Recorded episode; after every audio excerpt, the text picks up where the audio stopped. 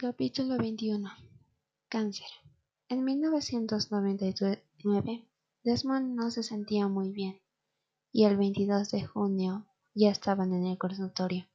Le hicieron una biopsia y tenía cáncer de vejiga, así que cada martes recibía un tratamiento.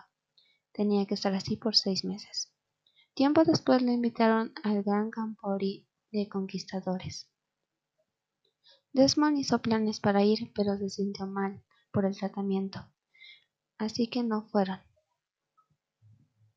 Después de un tiempo le llamaron para confirmar si podía ir, y Desmond se sentía mucho mejor para esa fecha, así que fue.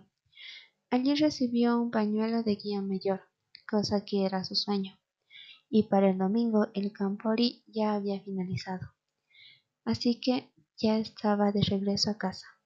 Desmond continuó con el seguimiento hasta el día en el que recibió el último informe negativo.